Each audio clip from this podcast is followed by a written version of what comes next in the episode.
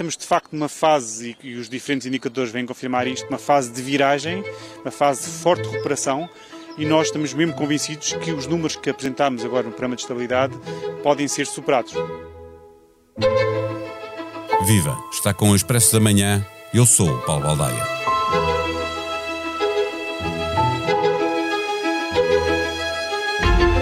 As previsões da OCDE estão finalmente alinhadas com o FMI, o Banco de Portugal e o próprio governo. Em 2023, teremos regressado à riqueza que produzíamos em 2019. A Organização para a Cooperação e o Desenvolvimento Económico mais do que duplica as estimativas de crescimento do PIB para este ano e para o próximo, face ao que tinha anunciado há seis meses. Há, no entanto, uma série de avisos a que é preciso estar atento. A recuperação da economia está muito dependente de uma boa gestão dos fundos europeus e há um risco grande do fim das moratórias bancárias ter como consequência um aumento da falência das empresas. Acresce que há um potencial de bola de neve neste aumento de falências, porque o aumento do crédito mal parado, dos maiores a nível europeu, acabará por afetar a capacidade dos bancos concederem crédito. A OCDE pede que se ajudem as empresas aflitas, mas apenas as que forem viáveis. Quem decide? Com que base? Com que critérios? O fim das moratórias vai trazer igualmente problemas a muitas famílias que poderão chegar a setembro sem capacidade de manter os compromissos atuais, mais o regresso das prestações aos bancos. Para nos ajudar a perceber os caminhos da recuperação económica, temos neste episódio o diretor do Expresso, João Vieira Pereira. O Expresso da Manhã tem o patrocínio do BPI, um banco para o turismo e parceiro das empresas do setor do turismo. Banco BPI, Grupo CaixaBank. Viva João, a OCDE alinhou as suas eh, perspectivas com as do FMI, o Banco de Portugal, eh, mas há alertas para riscos que são evidentes à cabeça. O fim das eh, moratórias que pode trazer uma onda de, de falências a partir de setembro. Olá, Paulo. Sim, eh, eu acho que esse é um dos principais riscos que enfrenta a economia portuguesa nos próximos meses, largos meses. Uh, não sabemos muito bem como vai sair desta injeção de, de dinheiro, que é, no fundo é uma injeção de dinheiro quando não, os bancos ou as famílias, uh, as empresas e as famílias não estão a pagar aos, aos bancos os seus créditos e, portanto, pensamos e esperamos nós, e foi com essa, isso que esteve na base da entrega dessas, do início dessas moratórias, de que tudo volta ao normal, que o dinheiro começa a chegar, que a economia começa a recuperar e que essas empresas e famílias tenham dinheiro para pagar. Mas não Algumas sabemos. delas fizeram poupança, porque a poupança tem estado a aumentar. E, as famílias e de é, certeza, a poupança atingiu valores recorde, as famílias de certeza. Mas, contudo, nós não sabemos se as empresas, nomeadamente, e se, e se todas as famílias vão conseguir sair desta crise de uma forma normal, até porque estão a acabar também os apoios às, às, questões do trabalho, etc. E não sabemos como é, que, como é que vão sair. Os banqueiros e aqueles banqueiros que têm falado sobre o assunto estão muito confiantes, a dizer: não, isto vai correr tudo bem, a economia vai conseguir recuperar, o crescimento está aí, estamos a sentir níveis, isto vai correr bem. Publicamente tem que dizer isso, não convém assustar o mercado, não, não é? Quando exato, se, não... se, os, se, os, banqueiros começassem a dizer que isto vai correr mal, corria mesmo mal. Mas já, já tivemos também banqueiros a dizer que, correram mal, que ia correr mal e, e, e correu bem. Uh, basta olhar para os últimos 3 ou 4 anos da economia uh, portuguesa pré-pandemia. Agora, eu acho que a OCDE e os números da OCDE têm de ser muito bem lidos, principalmente começarmos a ler os detalhes do, do que lá vem escrito. É porque a economia portuguesa vai crescer depois de uma queda absolutamente astronómica em 2021 mas vai demorar muito tempo a atingir. Em 2020, em 2021, tem uma. Ah, de desculpa, facto, em 2020. primeiro trimestre é negativo e, Exato. portanto, a recuperação tem que se fazer a partir deste ponto negativo. Não? É? Exato. Não, mas quando nós comparamos e quando olhamos para aquilo que diz eh, a OCDE e comparamos com outros países, nós vemos que Portugal, entre as economias mais desenvolvidas, é o quarto pior país a recuperar o seu PIB a níveis de pré-pandemia. Há países pior que nós um deles está aqui bem mesmo ao lado, que é a Espanha, que vai demorar ainda mais tempo que Portugal a chegar a esse PIB antes da pandemia. Nós vamos lá chegar no final de 2022, princípio de 23. Exatamente, enquanto Espanha só vai durante 2023. Eh, nós vamos demorar muito tempo e se calhar o facto de Espanha também só uh, Espanha demorar tanto tempo a recuperar e dada a nossa dependência grande da economia espanhola explica este nosso atraso. E depois é a Bélgica e a Islândia. O resto está ao nosso nível ou muito melhor que Portugal em termos de recuperação. E quando olhamos para a economia portuguesa ajuda-nos a explicar e para os dados. É que a maior parte da recuperação que a OCDE diz que vai acontecer já este ano tem a ver essencialmente com a procura interna, ou seja, é o consumo das famílias, o consumo privado e algum investimento que vai também subir, mas principalmente o consumo privado que vai ser o motor da economia. Não tanto, por exemplo, as exportações, que realmente as exportações vão crescer muito ainda até ao final do, deste ano. 10%. Mas crescem a partir de uma base muito baixa, não é? Claro, caiu porque, muito, não é? é porque as exportações caíram quase 20% e agora vão crescer até, até este ano cerca de 10%. Ficam a meio da recuperação, mais ou menos não, não chega este, este crescimento muito grande das exportações, era preciso mais, e a grande contribuição vai ser o motor interno, ao contrário do que aconteceu, eh, do que aconteceu noutros anos. E quando olhamos para, para o valor de, de, crescimento previsto pela CDE, 3,7% para este ano, é apenas ligeiramente superior ao crescimento que a economia portuguesa teve em, em 2017, que era um, um ano normal e que foi um ano bom para Portugal, acima da média europeia, etc mas repara, não vai ser uma grande recuperação, tendo o ano passado, em 2020, a economia uh, caído quase o, o 8%. Portanto, este, este, este valor uh, apresentado pela OCDE, que vai em linha, como disseste muito bem, com o Banco de Portugal, o FMI, ligeiramente abaixo do governo, o governo aqui tem, tem de ser, ser mais otimista, é ainda muito pouco e tem a ver com um fator absolutamente crucial, que foi o início do ano. Portugal começou o ano muito mal, quer dizer,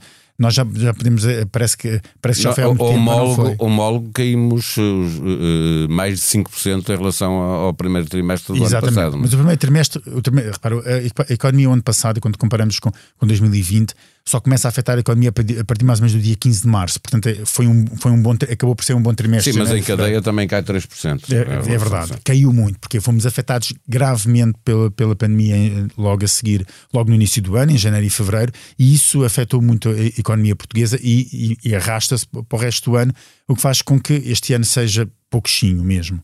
Para o próximo ano, algumas melhorias, mas, nesta, mas, mas, vai depender muito. Eu não confiava muito na, na, na previsão da economia para o, para o, próximo ano, porque vai depender de muita coisa. De muitos fatores. Muitos olhando, fatores. olhando para esta, porque se houver de facto eh, muitas eh, falências, isso vai aumentar eh, o, o, mal parado nos bancos, que já são, já têm, estão, são dos piores da Europa não é? nessa matéria, e, e, isso fará com que haja menos capacidade do banco, dos bancos eh, emprestarem às outras empresas, às que estão saudáveis, e, portanto, diminui o investimento, diminui também o potencial de crescimento. Não? É?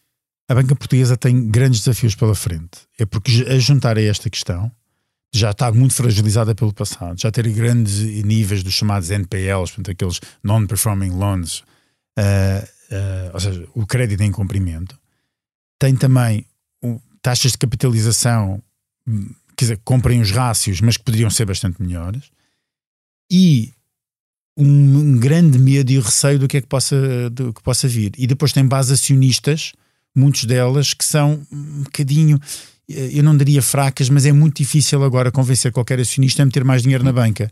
Não só pela atual situação do, do, sistema bancário, mas porque aquilo que aconteceu na banca portuguesa no vai, passado. Não vai há muito tempo, foi preciso lá portanto, meter Gato escaldado, sabemos como é. E, e, portanto, se os bancos portugueses devido a esta questão de, de, uh, dos créditos em cumprimento e da possibilidade das moratórias causarem, de levarem depois a créditos em, em cumprimento no futuro, precisarem de mais capital, não vai ser fácil ir buscar uh, esse capital aos atuais acionistas. Isto pode haver aqui fragilidades, mas também pode haver oportunidades de bancos a serem vendidos, comprados, fusões, etc., que podem marcar um bocadinho o resto do ano, ou pelo menos um, melhorar o sistema. Ideias. A, a, questão é que ainda não abordamos aqui, e, e era importante fazê-lo, Uh, há uma grande disparidade nestas, nestas previsões do, da OCDE em relação às do governo, que tem a ver com a dívida pública. Estamos a falar de 6, 7 pontos percentuais, ou seja, mais de 12 mil milhões de euros que pesam depois nas contas públicas, uh, porque aumenta na dívida pública num país que tem uma dívida externa enormíssima e, portanto, o preço do dinheiro, de repente, pode ficar mais caro e atrapalhar todas estas previsões uh, e empurrar para baixo a recuperação. Pode. E o OCDE é claro a dizer uh, a dívida pública vai, vai se manter acima dos 130% do, do, do PIB durante algum tempo. E isto é uma fragilidade da economia portuguesa. Contudo, eu neste ponto sou bastante otimista. Porque nós temos de, de reparar numa coisa. Maior, uma grande, não é a maior parte, mas uma grande parte da nossa dívida pública está nas mãos do BCE. É detida pelo BCE. O BCE comprou essa dívida pública. Eu acho, como acham todos os europeus, mesmo os altos dirigentes, que essa dívida pública nunca vai ser paga. Não vai, porque o BCE vai fazer o quê? Vai fazer o que se chama o rollover, não é? vai empurrar Sim, essa. Vai, vai emprestando vai, para, para receber outra vez. Vai, vai continuando a comprar, prolongar os prazos, etc. Aliás, mas há um momento pública... em que próprio os bancos centrais sobem os juros. A taxa de juros tem então, que ser, é, não é? É verdade, mas, mas mesmo essa taxa de juro é depois distribuída em, por dividendos. Há uma ao, recuperação ao, ao, ao próprio país. Ao Ou seja, só para, só para explicar, o Banco Portugal, quem tem essa, essa, essa, dessa grande dívida pública portuguesa, uma grande parte da dívida pública portuguesa é detida pelo Banco Central Europeu, mas, é, mas porque é detida pelo sistema dos bancos centrais, é detida pelo próprio Banco de Portugal. O Estado paga juros ao Banco de Portugal e o Banco de Portugal paga dividendos ao Estado. Estado Portanto, as taxas de juros é realmente dessa parte de dívida é muito reduzida. Portanto, descontando essa parte, Portugal continua a ter um elevado nível de dívida pública que é preocupante. E é preocupante porquê? Eu não acredito que aconteça a mesma coisa que aconteceu com a, com, com a crise das dívidas soberanas uh, e que de um momento para o outro uma, uma, uh, acordou um, um, analista mal disposto na City ou em Nova York e disse Portugal não vai pagar e vamos por aí afora e entramos numa crise sem precedentes. Eu não acredito que seja tão fácil acontecer isso, exatamente porque agora a União Europeia está muito mais bem preparada para, para reagir a estas coisas e existe realmente uma união financeira mas, maior. Se houver uma mas, pressão, Portugal mas, será pressionado a ter uh, contas houver, públicas diferentes. Não? É? Se houver acima de tudo, nós temos de estar preparados para o seguinte: já se começa a falar nos Estados Unidos com grande insistência no aumento da inflação. E esse aumento da inflação, se vier a acontecer nos Estados Unidos, vai acontecer também na Europa. Até por fruto daquilo que são os milhões que hão de vir da Europa em termos de, de, dos programas de recuperação e resiliência, que vão injetar muito dinheiro. Portanto, se, já existe muito dinheiro disponível. Se existir ainda mais dinheiro disponível, pode haver pressões inflacionistas. E se houver pressões inflacionistas, pode haver uma tentativa dos juros voltarem a subir. Se é assim isso acontecer, funciona, não é? É assim que funciona. Se isso acontecer, não é só o Estado que fica em maus, maus lençóis, porque repara, quando nós olhamos para aquilo que será, que terá dito, que será feito, um, o, o, grande nome como, como um gênio das finanças públicas de, de Mário Centeno, foi uma queda abrupta no nível de, de, de juros da dívida Sim, pública, que houve uma poupança gigante. Se isso subir, há muito dinheiro do Orçamento de Estado que vai ter de ser desviado para pagar juros. Além desse dinheiro desviado do Orçamento de Estado para pagar juros, que é menos dinheiro disponível para pôr na economia, para pagar prestações sociais, para investir, etc. E, e quando o dinheiro há... fica mais caro para um Estado, normalmente fica mais caro para as empresas que estão dentro desse país. Para as é? empresas e para as e famílias. Para as famílias exatamente. Porque neste momento as famílias, nós já estamos a assistir, de repente, ainda hoje, se não me engano, eh, hoje, uh, segunda-feira, há um jornal, se não me engano, é o público que faz a manchete a dizer ah, os preços das casas já estão outra vez a subir porque abrimos as fronteiras aos estrangeiros, eles estão a chegar, estão cheios de dinheiro e já começaram a comprar casas outra vez. E isto está outra vez a, a criar, a, a criar a, pressão sobre o imobiliário, o preço das casas fica mais caro, as pessoas em Portugal vão conseguindo comprar na sua casa, quem consegue, porque as taxas de juros são muito baixas. E, e, mas se as taxas de juros começarem a subir, há uma grande fatia do rendimento das pessoas que vai começar a ser para pagar outra vez juros. E isto pode mexer com aquilo que, com aquilo que são o rendimento das famílias. São realmente uh, problemas ou potenciais problemas que podem surgir se houver uma inversão de, de juros. Neste momento era a pior coisa que poderia acontecer à economia portuguesa, era uma coisa dessas acontecer.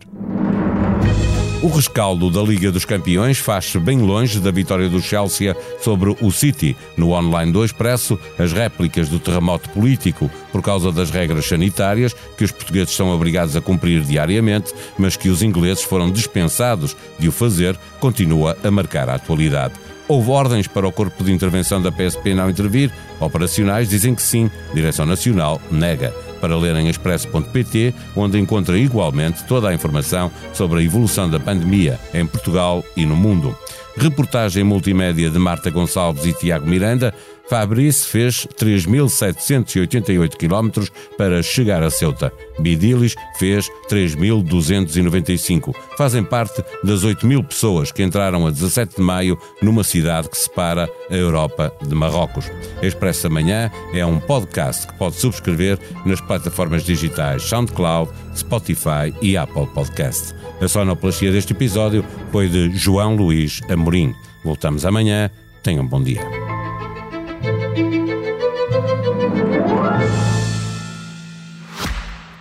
O Expresso da Manhã tem o patrocínio do BPI, um banco para o turismo e parceiro das empresas do setor do turismo. Banco BPI, Grupo CaixaBank.